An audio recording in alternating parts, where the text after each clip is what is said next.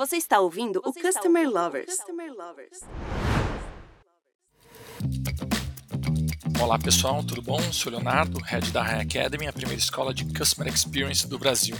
E eu sou o Diego Aquino da High Platform e está começando mais um episódio do podcast Customer Lovers. Muito bom, Diego. Na corrida pela inovação, muitas vezes os esforços e investimentos são concentrados em tecnologias. Porém, os verdadeiros responsáveis pela transformação são os clientes, que muitas vezes são esquecidos. Além disso, um dos princípios da inovação é contar com um time preparado e engajado a entregar soluções, produtos ou serviços que ofereçam a melhor experiências aos clientes. Sim, a gente está falando da cultura centrada no cliente, estratégia cuja finalidade é basear todas as atividades da empresa na satisfação do consumidor. No episódio de hoje, vamos falar sobre os pilares que unem a inovação e o investimento na cultura centrada no cliente. Para conversar com a gente, temos a Mirella Lisboa, ela é gerente de Corporate Success e Inovação Aberta no Cubo Itaú. Mirella, muito bem-vinda ao podcast Customer Lovers. Para começar, eu queria que você contasse um pouquinho aí da sua atuação profissional. Olá, pessoal. Primeiro, muito obrigada pelo convite. Estou super feliz de estar aqui com vocês. Adoro conversar e debater sobre esse tema. Como você comentou, sou lidero aí o time de relacionamento com as corporates dentro do Cubo Itaú, que é o mais relevante hub de fomento ao empreendedorismo tecnológico. E é super interessante porque eu vim parar nesse mundo numa rota totalmente aleatória. Eu acho que isso é, é legal aqui para os nossos ouvintes, para que todo mundo consiga de fato entender que prática da inovação aberta e foco na experiência do cliente não é necessariamente uma cadeira, uma posição, mas todo mundo que faz parte aí, né, de um ecossistema de negócios no final do dia hoje acaba falando e acaba tendo que entender de fato o que, que isso significa na prática. Porque eu sou engenheira química, fiz toda a minha trajetória início de carreira é, bem, bem direcionada à minha atuação, né, de, de graduação. Mas em 2017, quando é, ainda treinei da, de uma multinacional química, foi me designado aí primeiro como um projeto e depois como realmente um desafio de estruturar a, uma área, a primeira área de inovação aberta da companhia no Brasil. É uma indústria super consolidada, com mais de 150 anos, e que precisava entender de fato o que, que é inovação aberta e como que a prática da inovação aberta está, é, geraria resultados diretos né, de melhoria na experiência do cliente, mais do que isso, na imagem que o cliente teria a partir de então sobre aquela, aquela empresa.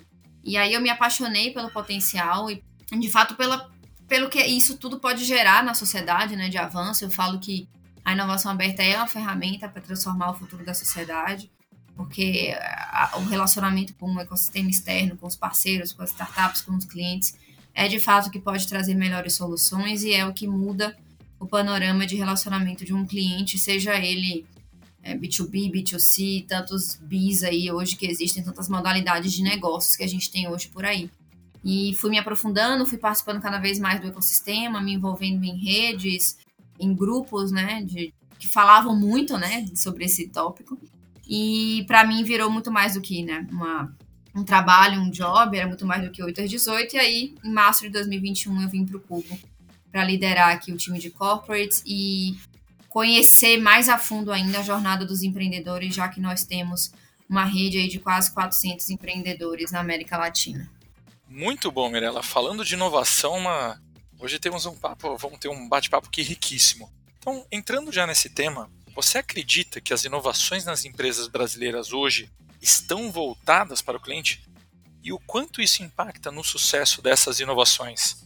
É, Léo, eu acredito muito que as empresas hoje, né, as, as ditas grandes empresas tradicionais, elas têm muito a consciência de que a prática da inovação, sim, ela deve ser direcionada para a experiência do cliente, para que a empresa consiga obter resultado tangível mesmo dessa abordagem, né, dessa prática.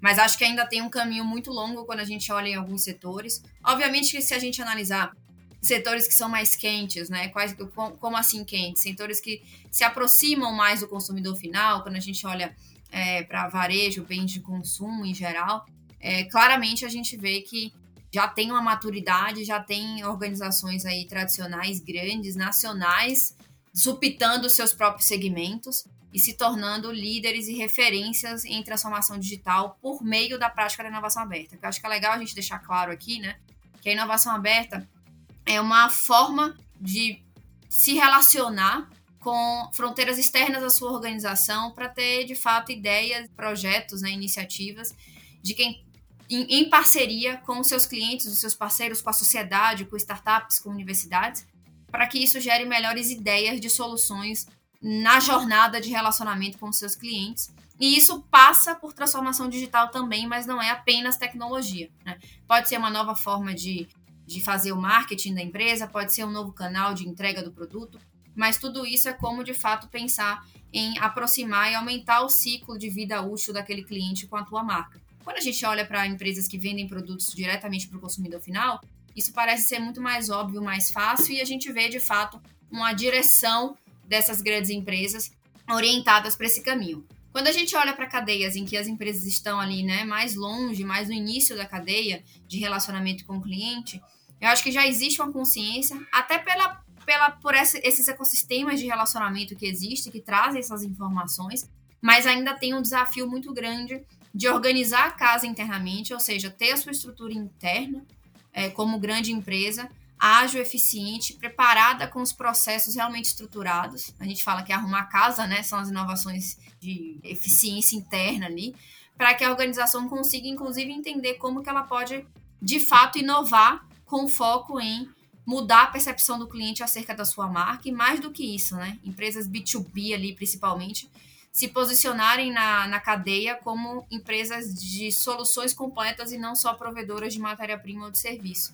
Então, eu sim acredito muito, eu sempre tenho uma visão mais otimista das coisas, apesar de bem realista, de que a gente tem sim um movimento grande, basta a gente ver nacionalmente a evolução dos hubs e dos ecossistemas de inovação, cada vez mais com a presença de, de grandes empresas. E eu acho que o desafio agora é como que a gente também leva esse movimento para pequenas e médias empresas que, que buscam e têm buscado, eu sinto isso no Cubo, né? A gente tem recebido ali ativações de pequenas e médias que também querem é, se transformar, inovar com foco em fidelização, ainda mais né, no mercado atualmente em que tem muita concorrência, a gente sabe que a concorrência não é mais só direta, então, o teu concorrente não é mais aquele que vende o mesmo produto de origem que o seu. Então, como sobreviver nesse mundo tão dinâmico em que todas as empresas buscam cada vez mais essa evolução de posicionamento de produto, né, para empresas de plataforma de completas, tem feito com que todo mundo olhe sim com foco de inovação para a experiência do cliente, tá? Eu acredito muito sim que a gente evoluiu bastante, tem um longo caminho porque é um mundo muito dinâmico, a todo momento surgem novas ideias, novas plataformas e novas tecnologias, mas é, é, é fato. Eu, eu, concordo e minha resposta para essa palavra é, super, é para essa pergunta é super positiva. E Mirella, como que é possível incentivar os colaboradores e a liderança também a atrelarem o conceito de inovação ao da cultura centrada no cliente? Isso é super importante porque começa a partir daí, né? Começa dessa palavrinha aí, liderança. É, a gente fala muito sobre isso, né? Nós que, que, estamos muito envolvidos nesse ecossistema de inovação, e parece até que é repetitivo, mas é porque é de fato. Eu não diria que é a receita do sucesso, porque não existe uma fórmula única, mas tem algumas estratégias ou alguns pilares que são super importantes para que a companhia, os colaboradores, quem está ali de fato, né, na linha de frente, mais próximo ali do, dos clientes, consiga inovar com foco nessa melhoria da experiência do cliente passa pela liderança, então, é, inovação aberta tem que estar conectado com a estratégia da corporação, e é por isso que a liderança precisa entender o que ela quer com aquilo. Existem alguns universos dentro desse, desse, dessa, dessa prática da inovação. A corporação ela quer melhorar processos, etapas e ferramentas que geram dor de cabeça ou problema na, na, na jornada com o cliente, né? uma inovação ali mais core. Tem a inovação mais adjacente, que é quando a corporação entende que ela pode explorar novos mercados ou novos perfis de clientes com aquele mesmo portfólio de produtos ou serviços, que é o que a gente fala de acesso ao mercado. E tem as transformacionais que realmente mudam o padrão de relacionamento do consumidor com aquele produto ou serviço. Exemplo aí, né, Apple, que a Apple fez com a relação das pessoas com o smartphone, né, em que se transformou de fato em uma plataforma completa de, de comunicação. Então, primeiro de tudo é a liderança conseguir entender muito bem, definir, comunicar para a organização qual é o foco da abordagem da inovação aberta e quais são os resultados que se espera alcançar. A gente sabe que dentro da prática da inovação aberta, principalmente, existe o risco inerente a essa abordagem, a essa prática, mas também não é simplesmente fechar o olho e sair fazendo. Precisa de fato estar conectado ali com a estratégia e precisa ser pauta da liderança junto ao time todo dia e numa estrutura realmente que tenha uma governança e um acompanhamento dos resultados. Não pode ser simplesmente uma comunicação, uma reunião de resultados a cada semestre, né? É o que a gente fala. E aí, com isso, fica muito mais fácil para quem está na, nas áreas de fato executando e, e tendo a responsabilidade por implementar os projetos de inovação aberta, conseguir inclusive acompanhar qual resultado, quais resultados esses projetos estão gerando na experiência do cliente, como medir, né, quais são as ferramentas, como que a prática da inovação também vai se conectar com o customer experience mesmo como metodologia, o customer success. Então, também não é só ter ideias, né? Isso precisa estar conectado com acompanhamento de indicadores, implementação de resultados e também correção de rota. Nem tudo vai dar certo, mas é preciso, obviamente, entender é, os caminhos e corrigir rápido as rotas que talvez não estejam tão né, coerentes assim com o que se deseja alcançar de experiência do cliente, de alcance de novos clientes e por aí vai. É, mas acho que essa palavra liderança e a palavra comunicação são duas palavras extremamente importantes para garantir que os colaboradores vão de fato inovar em prol da experiência, em melhorar, né, ou aperfeiçoar a experiência do cliente com a, com a organização em si. Mirela, o que mudar em termos de estratégias e processos para desenvolver um modelo de inovação e cultura de cliente que gerem resultados eficazes? E até se você conseguir trazer algum exemplo que você tenha visto ao longo da sua carreira, seria interessante. Legal, existem, existem vários frameworks, inclusive, né, que eu já dei até uma pincelada nisso aqui, mas agora indo mais a fundo, que definem tipos de inovação. E existem ali os 10 tipos de inovação, inclusive a, a Deloitte trabalha muito em cima desse framework, né? Que define talvez três principais campos, né? E quando você começa, Léo, com a sua pergunta de o que mudar, eu acho que tem um ponto que é importante, que é pensar grande, mas começar pequeno. Né? E começar pequeno, na minha visão, tem muito a ver com esse framework né, que define os 10 tipos de inovação, que é começar olhando para dentro de casa, né? as inovações ali de, de eficiência e de estruturação interna. Porque você precisa entender dentro da tua organização se você tem os processos realmente estruturados, se você tem as pessoas capacitadas. Então, não é só dinheiro e não é só pessoas, são as duas coisas juntas. Quando eu falo, quando eu penso assim, o que mudar, acho que as empresas precisam ter essa consciência de que é preciso preparar as pessoas, instruí-las, educá-las. É preciso também dedicar budget para investir na prática e na implementação dos projetos de inovação aberta. E é preciso ter a, a sua estrutura interna realmente preparada. E quando eu falo estrutura interna, são as suas áreas jurídicas, financeiras, é, comerciais, todo mundo que de fato ali tem um papel é, no relacionamento na hora de conduzir um projeto com startup, na hora de fechar um acordo de parceria com uma universidade para desenvolver uma pesquisa. Então, antes de partir para movimentos mais bruscos, né, de querer vamos investir em startup, vamos adquirir uma startup, poxa, será que a minha cultura está realmente preparada? Será que o meu time sabe, né? O meu time de liderança sabe é, que tipo de indicador de risco existe no relacionamento é, com uma startup, com uma universidade, enfim, né? Então, pular essa etapa para já olhar simplesmente para o resultado financeiro, isso pode incorrer em grandes falhas e riscos aí, ou simplesmente não absorção dos, do, dos melhores resultados que podem ser obtidos, que são perceptíveis quando a gente olha para a jornada do cliente, para o quanto que esse cliente de fato percebe a mudança na imagem da corporação. Eu acho interessante até o movimento da BASF, né, que por sinal é a indústria na qual eu tive a oportunidade de participar da construção desse projeto de inovação aberta. E eu acho que um dos pontos positivos foi entender esse momento, né? Como preparar a organização para depois, de fato, se aproximar do cliente co-criar com o cliente soluções, tanto para os problemas de relacionamento desse cliente com a corporação, como também para desenvolvimento de novos projetos.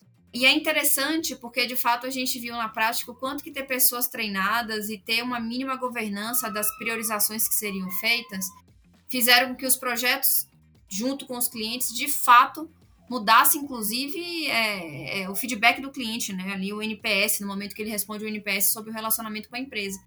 Então a gente ouvia muitas opiniões do tipo, nossa, não é só um fornecedor de matéria-prima, virou um parceiro de soluções, me apoiou aqui no resultado da minha organização, isso me fez, inclusive, ter mais espaço para investir na compra de novos produtos aqui com a BASF.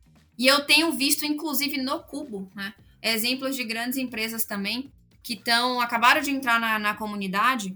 Eu gosto de citar o exemplo da Case New Holland, que entrou, uma empresa que tem vários negócios dentro da empresa, inclusive com marcas constituídas de fato, e que tem se preocupado nesses primeiros é, cinco meses de participação na comunidade simplesmente com a estruturação da governança interna, educação dos pontos focais de cada área para que eles consigam entender quais são as dores e as delícias né, de se relacionar com startups, que tipo de perfil de ponto focal pode lançar desafios na plataforma, por onde passa essa governança, quem aprova e prioriza os projetos, quais são os principais stakeholders da companhia.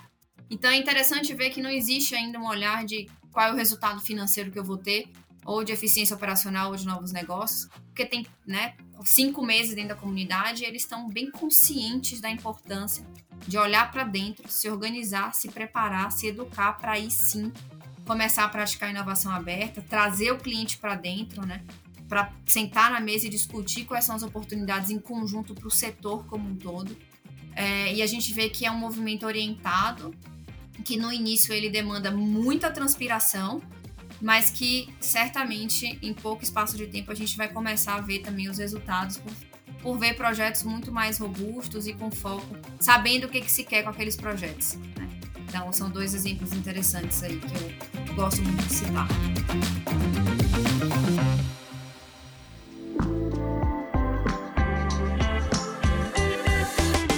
E Mirella, quais são as principais dificuldades é, para que uma marca, uma empresa seja inovadora e ao mesmo tempo seja centrada no cliente? Pressão para o resultado. Né? Eu falo isso. Normalmente, quando a gente pega, somente empresas que têm né, acionistas, que têm é, essa pressão aí para o resultado é, a, de fato financeiro, né? isso pode atrapalhar na hora da empresa tomar a decisão pela priorização de um projeto aparentemente é o que o cliente quer, mas não se dedicou tempo, né? A gente não fala gastou, a gente fala investiu tempo em realmente observar, ouvir, sentar na mesa com o cliente para poder ver se é realmente o que ele quer. E é curioso porque a prática da inovação aberta, em essência, traz o quê? Antes de exatamente a, a inspiração no modelo de trabalho das startups. Antes de você ter um produto constituído, investir muito dinheiro em uma ferramenta, em um projeto novo, né? Vale tal do MVP é você ter um protótipo ali, né, mínimo viável com as, com as, com as características do que você quer implementar e já testar isso com o seu cliente, já ouvir se aquilo dali realmente é o que ele precisa, se melhora a experiência dele com a tua marca, e aí você vai corrigindo e fazendo os ajustes ao longo do processo de desenvolvimento. Você gasta menos tempo e menos, menos, menos dinheiro, obviamente, né, menos esforço e consegue ser mais assertivo. Porém, quando se pensa apenas do business case ou no, no potencial de retorno daquele projeto, é, talvez se perde pouco, se investe pouco tempo nessa identificação. Né? Tem a famosa frase se, de você levar, é, se você tem meia é, 60 minutos, é, leve 55 né, ali é, investindo nas perguntas certas e 5 nas respostas. Né? Então, quando, quando isso não acontece, por isso que fica aquela percepção de que inovação é mais cultura do que resultado. Mas na verdade é porque não se dedica de fato o esforço necessário para conseguir fazer um diagnóstico do que, que é realmente necessário para melhorar a experiência do cliente com a tua organização, com a tua marca. E aí com isso começar a ter resultados mais assertivos. E aí isso tudo volta para quê? Para cultura. Né? Isso volta para a liderança, isso volta para a comunicação, isso volta para uma ciência. Né? Inovação aberta tem metodologia, tem ferramentas, e é por isso que existem atores do ecossistema que focam exatamente em ajudar as empresas a conseguirem extrair esse diagnóstico e entenderem de fato né, é, quais são as oportunidades que existem na jornada e que etapas elas devem cumprir ou com quem elas podem contar para poder ter sucesso na execução dos projetos de inovação aberta e conseguir mensurar se de fato aquilo está mudando o patamar da companhia perante a cadeia de clientes que ela se, se relaciona. Mirela, como manter a cultura centrada no cliente e não deixar de aproveitar e ainda incentivar a criatividade dos colaboradores? Um grande desafio, né?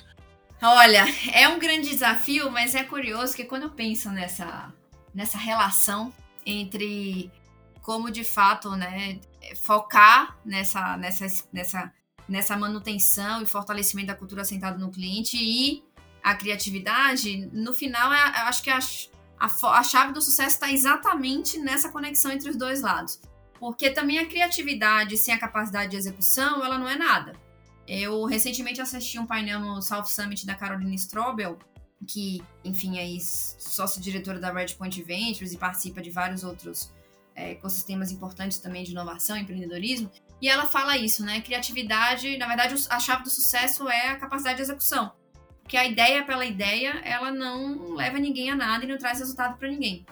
Se a organização tem uma, uma equipe, né, colaboradores, uma estrutura muito bem treinada, e a gente já falou muito sobre isso aqui, né, da importância de investir tempo com, com calma realmente nesse preparo, nessa arrumação interna, certamente o potencial criativo das pessoas vai estar direcionado para a experiência e o foco realmente na jornada do cliente, né? E tudo isso é uma questão, mais uma vez, de treinamento, de comunicação e de direcionamento da liderança estar sempre direcionada de fato para esse caminho. E por isso que desde o início precisa se entender muito bem, né? Para que lado vai, qual é o foco, qual é o momento, quanto de grana a organização tem para investir, quem são as pessoas que vão liderar esse movimento. Existem correntes aí de estudiosos, né, do tema de inovação aberta, alguns são contra, outros são a favor. Eu vejo muitos modelos assim dando certo, né, em que em grandes organizações, principalmente, que tem modelos mais tradicionais e, e que tem muitos negócios, ou até mesmo em pequenas e médias empresas que não têm uma estrutura densa, né, de pessoas, começam com estruturas centralizadas para dedicar à prática da inovação aberta, priorização e implementação de projetos e essa conexão com o ecossistema externo. E o que eu acho positivo nos movimentos que eu observo é que a organização consegue declarar de fato que existem pessoas ali que estão até mais focadas na agenda externa para capturar oportunidades que tem no mercado e levar isso para dentro da organização. Porque isso também treina e prepara as pessoas de dentro da organização que estão nas outras áreas para as oportunidades que podem ser aproveitadas dentro da empresa.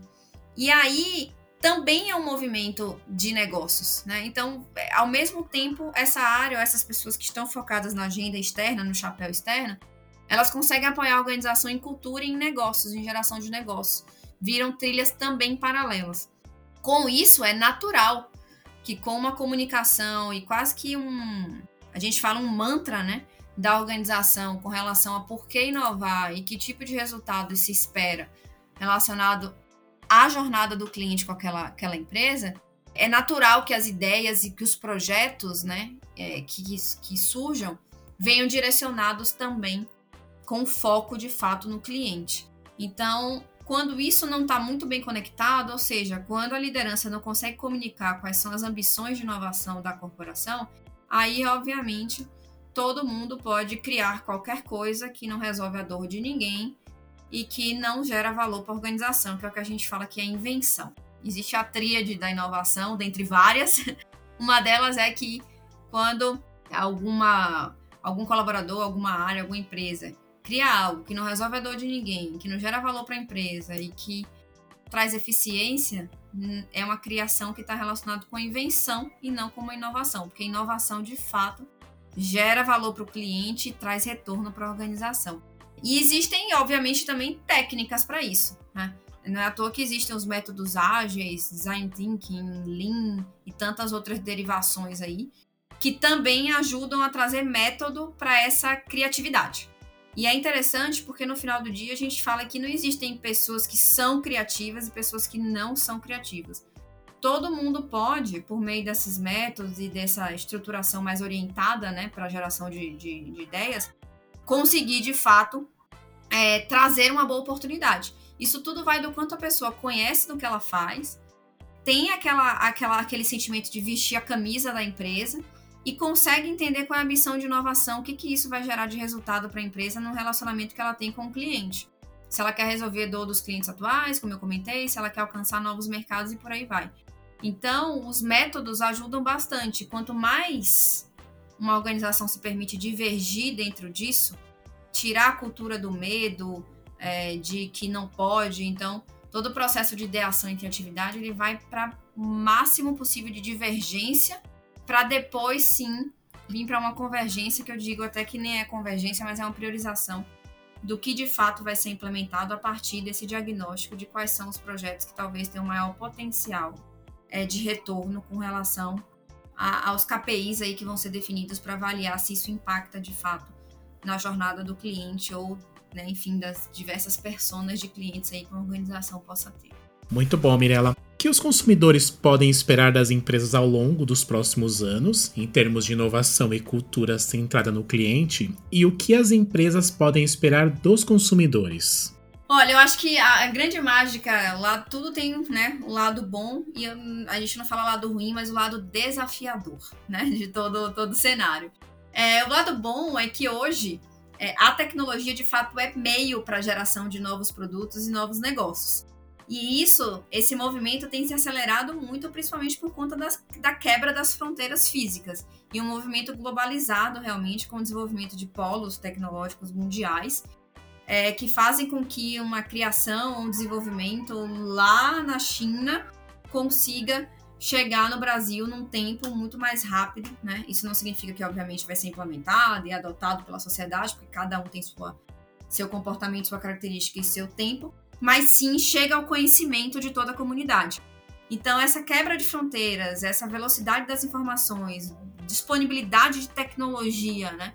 E de vários polos de desenvolvimento trazem, e eu até falando como consumidora, um cenário muito positivo porque no final do dia, é, a gente vê na prática, indo para todos os setores, o que a gente fala do exemplo, né? Mais, dos exemplos mais talvez comuns que a gente ouve por aí, que é não foi o Uber que acabou com, com a experiência, né? Ou com o domínio, digamos assim, dos tradicionais modelos de negócio de táxi, mas sim a experiência que o modelo de negócio de você ter motoristas ociosos com carros disponíveis para levar para pegar e levar pessoas que precisam se deslocar a todo momento de qualquer lugar para qualquer lugar dentro de uma polo em que o serviço é disponível. Então isso faz com que, obviamente, você entregue um serviço com mais conveniência, com custo-benefício, com funcionalidade para o consumidor e muda o padrão daquele comportamento daquele consumidor não só no consumo do serviço de deslocamento, mas o consumidor começa todo tipo de produto e serviço que ele quer,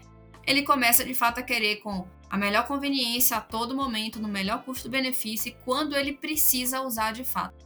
Então, isso faz com que esse movimento atinja outros setores também. Nos setores, né, que são ali, como eu comentei, é, mais conectados com o consumidor final, esse movimento só tende a aumentar. Eu acho que um desafio das empresas aí nesse caso é entender como que elas realmente se diferenciam.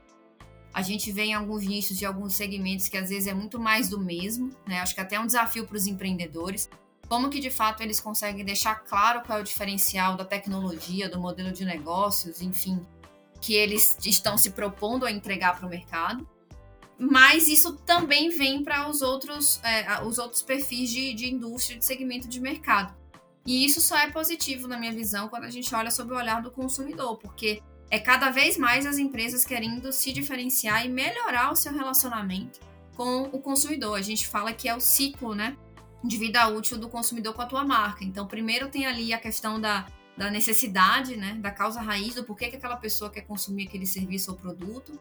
Depois ela parte para a intenção mesmo do consumo e no momento da ação é que ela escolhe, obviamente, a marca que vai trazer a maior conveniência, com a maior segurança e com a maior rapidez para aquisição daquele produto ou serviço. E se ela tem uma experiência positiva, na próxima vez que ela tiver a necessidade de adquirir ou comprar aquele né, de, de comprar, enfim, de usufruir daquele produto ou serviço, ela tende a querer experimentar novamente a jornada com a mesma empresa que entregou um serviço satisfatório.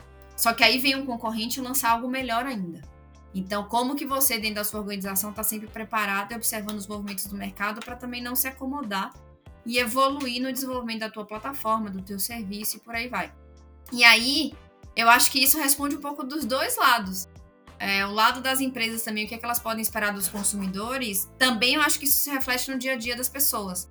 Cada vez mais é, a gente tem que pensar que consumidores somos nós, né? Eu brinco que por trás de todo CNPJ tem vários CPFs. Então, o que, que a gente espera no nosso dia a dia? A gente é, não quer ter trabalho, a gente quer cada vez mais as gerações, né? É, que estão vindo aí, estão é, querendo mais conveniência, mais rapidez, mas também algo mais personalizado entendendo que aquela marca de fato ela olha para você como uma pessoa e não mais massificado. Né? Então tem a tal da customização ou do olhar aí personalizado muito, porque realmente as pessoas começam a criar laços, né? ainda mais com as mídias, com as redes sociais. As marcas não estão presentes mais nas nossas vidas apenas no horário comercial, é de segunda a, de segunda, a segunda 24 por 7, literalmente.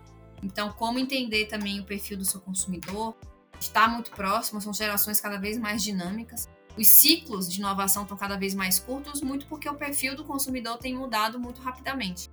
E vai mudar, na minha visão, cada vez mais, justamente por essa globalização de informações, de tendências, troca de experiências. A gente vê, eu vejo lá no Cubitaú, toda semana a gente recebe pessoas do mundo inteiro, de vários ecossistemas. Então, as tendências e as inovações acabam chegando mais rápido, independente é, do local, do país, da região.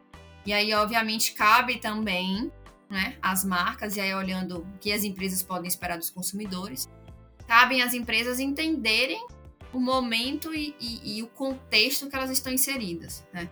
Eu já, a gente tem exemplos de empresas que, que, talvez startups, né, que lá atrás desenvolveram modelos de negócios que, por exemplo, ah, são muito parecidos com o Netflix mas foram desenvolvidos há 10, 15 anos atrás, né, 20 anos atrás. Naquela época, a nossa sociedade, o nosso contexto econômico, tecnológico, não estava preparado para lidar e absorver esse tipo de tecnologia. Então, também é importante tomar cuidado com a velocidade, com a empolgação, para não simplesmente seguir tendências e copiar modelos que estão acontecendo lá fora, porque existem características específicas de cada região. E como essa mudança no comportamento do consumidor está cada vez mais rápida, é, as empresas também precisam olhar com cuidado entender de fato, mais uma vez, né, pensar grande, mas começar pequeno, para entender quais são os projetos, as iniciativas e os novos negócios que realmente tem match, tem fit, ou o que, que será preciso fazer para desenvolver a sociedade para que ela esteja realmente preparada para lidar com aquela inovação. A, obviamente voltando no centro de tudo aqui que a gente comentou, que é focado aí na experiência do cliente com as marcas e com as empresas em geral. Bom, ficou claro nesse bate-papo que as empresas que não inovarem não terão futuro. Né? Historicamente, podemos citar milhares de exemplos de empresas que não souberam evoluir suas relações com seus consumidores. Tiveram momentos muito difíceis em suas histórias. A cultura centrada no cliente é fundamental para o sucesso da companhia para quem acompanha o nosso podcast, sabe que batemos nessa tecla a todo instante. Mas o que vai fazer a diferença é conseguir investir em inovação para que essa cultura floresça e ganhe raízes dentro da empresa. Batemos um papo super rico com a Mirella Lisboa nesse episódio. Obrigado, Mirella, por compartilhar o seu conhecimento conosco. E eu queria pedir para você deixar uma mensagem final aqui para os nossos ouvintes. Muito bom, eu gosto muito de, de trazer né, e destacar a necessidade de realmente as empresas de todos os portes, segmentos, geografias, ou seja, né, características bem diversas aí, de se inserirem de fato em ecossistemas externos de inovação. Isso faz muita diferença na, hora de capturar oportunidades e de cortar caminhos também para soluções que muitas vezes outras empresas já viveram, né, desafios que outras empresas já viveram e que já têm soluções ou caminhos aí que podem de fato servir como inspiração. E aí, é, mais do que isso, não é papel só né, da, da, das pessoas que lideram a pauta ou a agenda de inovação aberta, transformação digital, de fato criarem essas conexões com o ecossistema externo, mas a gente precisa entender que em dado momento de maturidade, o interessante é que todas as áreas da organização consigam estar de fato direcionadas, instruídas e conectadas com o ecossistema de empreendedorismo e de inovação. É, a gente brinca que o sucesso dos líderes de áreas né, corporativas de inovação e transformação digital é o dia que essas áreas não precisarem mais existir dentro da corporação, que é sinal que vão ter vários embaixadores ou agentes, né, ou ninjas, como a gente fala também no Cubo, dentre as áreas.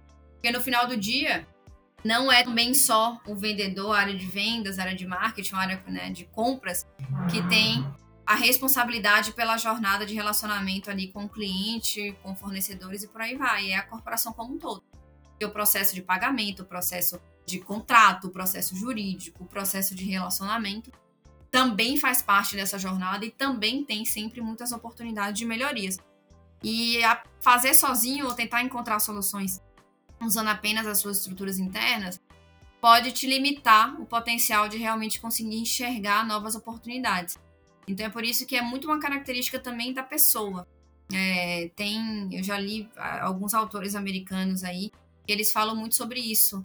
É, o comportamento de curiosidade, né, criatividade que a gente falou há pouco, é, e de querer de fato buscar é, inovar e trazer melhoria para a empresa, vem muito também do seu comportamento como ser humano. É, você leva isso do seu dia a dia para o seu trabalho. E isso independe da área, independe da hierarquia, e depende sim da sua vontade de querer olhar para fora e do direcionamento da organização para incentivar que de fato os colaboradores tenham tempo e possam é, trazer oportunidades que estão por aí afora no mundo inteiro para dentro da organização. Muito obrigado, Mirella. Obrigado a todos que ouviram esse episódio. Fiquem ligados, porque nós vamos trazer outros convidados que vão trazer grandes insights, assim como a Mirella trouxe pra gente. Até a próxima!